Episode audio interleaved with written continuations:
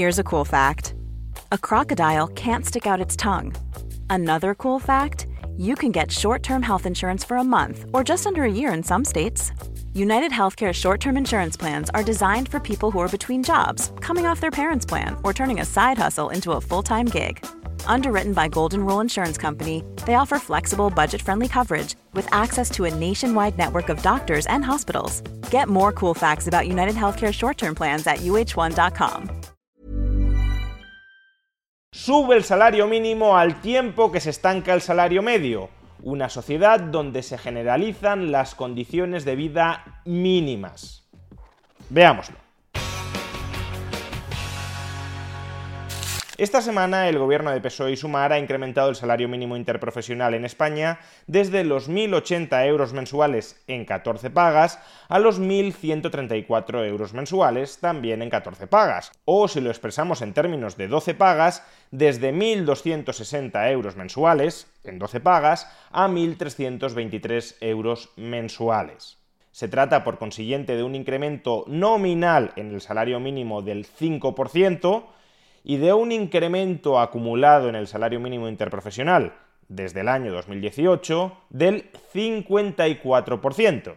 En el año 2018 el salario mínimo interprofesional estaba en 858 euros mensuales, hoy, como decimos, en 1.323 en 12 pagas. Sucede que estas mediciones nominales de la evolución del salario mínimo no nos ofrecen ni mucho menos toda la información, dado que durante los últimos años la economía española ha experimentado una muy alta inflación, de modo que a diferencia de lo que sucedía durante la década anterior, en la que la inflación era muy baja, prácticamente inexistente, y por tanto los incrementos nominales en el salario mínimo eran una buena aproximación al incremento del poder adquisitivo de aquellos trabajadores que seguían cobrando el salario mínimo y que no perdían su empleo después de que éste se incrementara, en la actualidad, no es verdad que un incremento nominal del salario mínimo mida sea una buena aproximación al aumento del poder adquisitivo de sus perceptores.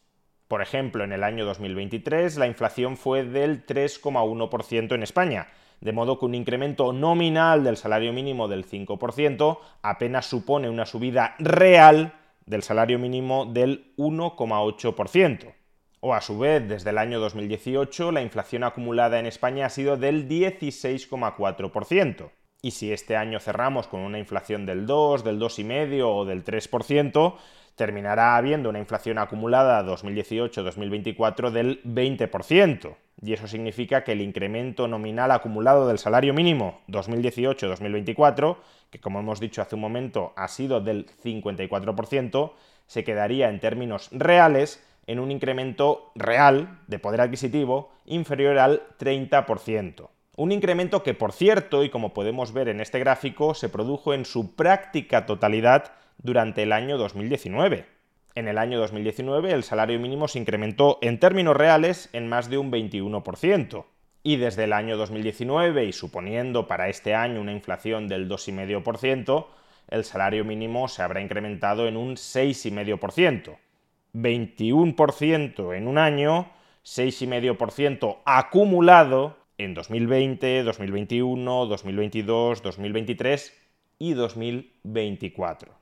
Y al mismo tiempo que el salario mínimo interprofesional ha ganado poder adquisitivo en el periodo 2018-2024, bastante poder adquisitivo en el año 2019, mucho menos en los años 2020, 21, 22, 23 y 24, pero en todo caso, en el conjunto de ese periodo, el salario mínimo interprofesional ha ganado alrededor de un 30% de poder adquisitivo, al mismo tiempo que ha sucedido eso, el salario promedio en España o no ha ganado poder adquisitivo o incluso lo ha perdido. Esta misma semana el Instituto Juan de Mariana ha publicado un informe en el que analiza la evolución del poder adquisitivo del salario medio en España. Evolución entre los años 2018 y 2022 porque todavía no existen datos de 2023. Y la principal conclusión a la que llega es que si bien los salarios nominales promedio han subido durante ese periodo en un 5,2%, una vez tenemos en cuenta la inflación, los salarios reales el poder adquisitivo de aquel trabajador que ingresa el salario promedio ha caído en un 3,6%. Es decir, que en el año 2022 el trabajador promedio cobraba un salario 615 euros inferior al del año 2018. Y que las diferencias entre el salario medio y el salario mínimo se vayan estrechando, por ejemplo, en este gráfico podéis observar el porcentaje del salario medio por comunidad autónoma que representa el salario mínimo interprofesional de 2024. Como los últimos datos de salario medio que tenemos son del año 2022, he supuesto para el año 2023, y ya es muy generoso, un incremento nominal de los salarios medios en cada una de estas regiones del 5%. Pues bien, incluso así, fijaos que el salario mínimo de 2024 representa como poco el 50% del salario medio en prácticamente todas las autonomías y en varias, como Extremadura o Murcia, ya más del 60%. Estamos hablando, y lo aclaro por si hay dudas, de salario medio a jornada completa, porque lo estamos comparando con el salario mínimo por jornada completa. ¿Y qué implicaciones tiene que el salario mínimo A lot can happen in three years, like a chatbot may be your new best friend. But what won't change? Needing health insurance. United Healthcare Tri Term Medical Plans, underwritten by Golden Rule Insurance Company, offer flexible, budget friendly coverage that lasts nearly three years in some states. Learn more at uh1.com. It's that time of the year. Your vacation is coming up. You can already hear the beach waves, feel the warm breeze, relax, and think about work. You really, really want it all to work out while you're away. Monday.com gives you and the team that peace of mind. When all work is on one platform and everyone's in sync, things just flow wherever you are. Tap the banner to go to Monday.com. One size fits all seems like a good idea for clothes until you try them on. Same goes for healthcare. That's why United Healthcare offers flexible, budget friendly coverage for medical, vision, dental, and more. Learn more at uh1.com. se vaya acercando tanto al salario medio. Bueno, por un lado, que cuanto más se acerque el salario mínimo al salario medio, más se incrementa la probabilidad de que el salario mínimo contribuya a destruir empleo o a impedir la creación de empleo.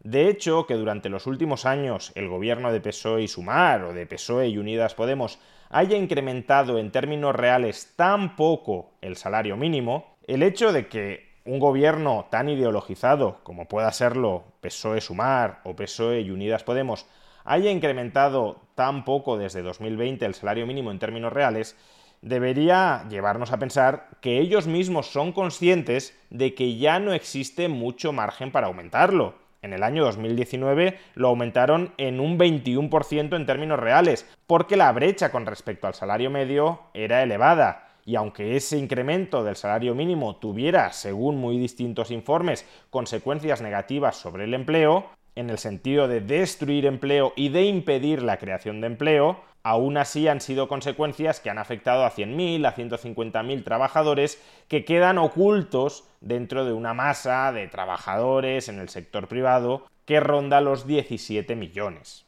Pero claro, si incrementáramos el salario mínimo actual en un 20%, entonces las consecuencias sobre el empleo serían muchísimo peores que las que ya se vivieron en el año 2019. Y precisamente por eso no ha vuelto a haber ni lejanamente un aumento del salario mínimo real durante los últimos años similar a la del año 2019. Es más, desde el año 2020, es decir, 2021, 2022, 2023 y 2024, el salario mínimo en España ha quedado congelado en términos reales. Si suponemos una inflación del 2,5% para 2024, el salario mínimo en 2024, con poder adquisitivo de 2018, será de 1.108 euros y en el año 2020 lo era de 1.105 euros. Por tanto, mismo salario mínimo real en 2024 que en 2020.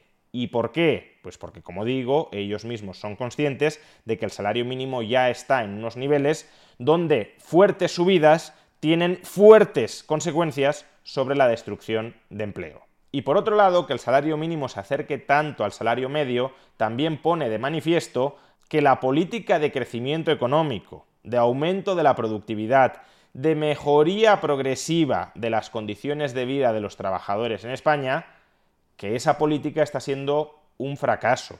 Las subidas gubernamentales del salario mínimo lo que pretenden es que no haya una masa de trabajadores que estén trabajando por sueldos ínfimos. Pero en sí mismas, las subidas del salario mínimo no contribuyen a que el conjunto de los trabajadores españoles perciba remuneraciones más elevadas. Para que los sueldos en España suban de manera sostenida, es necesario que la productividad de la economía española vaya creciendo de manera sostenida. Y esto es lo que no ha ocurrido ya no en los últimos años, sino aproximadamente desde el año 1995. Y si la productividad no aumenta, el salario medio real lo tendrá difícil para aumentar y si el salario medio real no aumenta, eso es un síntoma de que el nivel de vida de la práctica totalidad de los trabajadores en España está estancado. Y este gobierno centra la mayor parte de su política social laboral en aumentar el salario mínimo, es decir, en incrementar por ley el salario que percibe un porcentaje cada vez mayor de los trabajadores españoles. Y al margen de lo que pensemos de esta política social laboral, lo cierto es que esa no debería ser la prioridad. La prioridad debería ser conseguir incrementar, no a través de la ley, sino a través de la mejoría económica, conseguir incrementar de manera sostenida el salario medio real. Es decir, que el conjunto de los españoles cada vez cuente con mayor poder adquisitivo. Y esto no se ha logrado, más bien al contrario, como ya hemos mencionado referenciando el informe del Instituto Juan de Mariana, entre el año 2018 y el año 2022, el poder adquisitivo del trabajador promedio en España ha caído.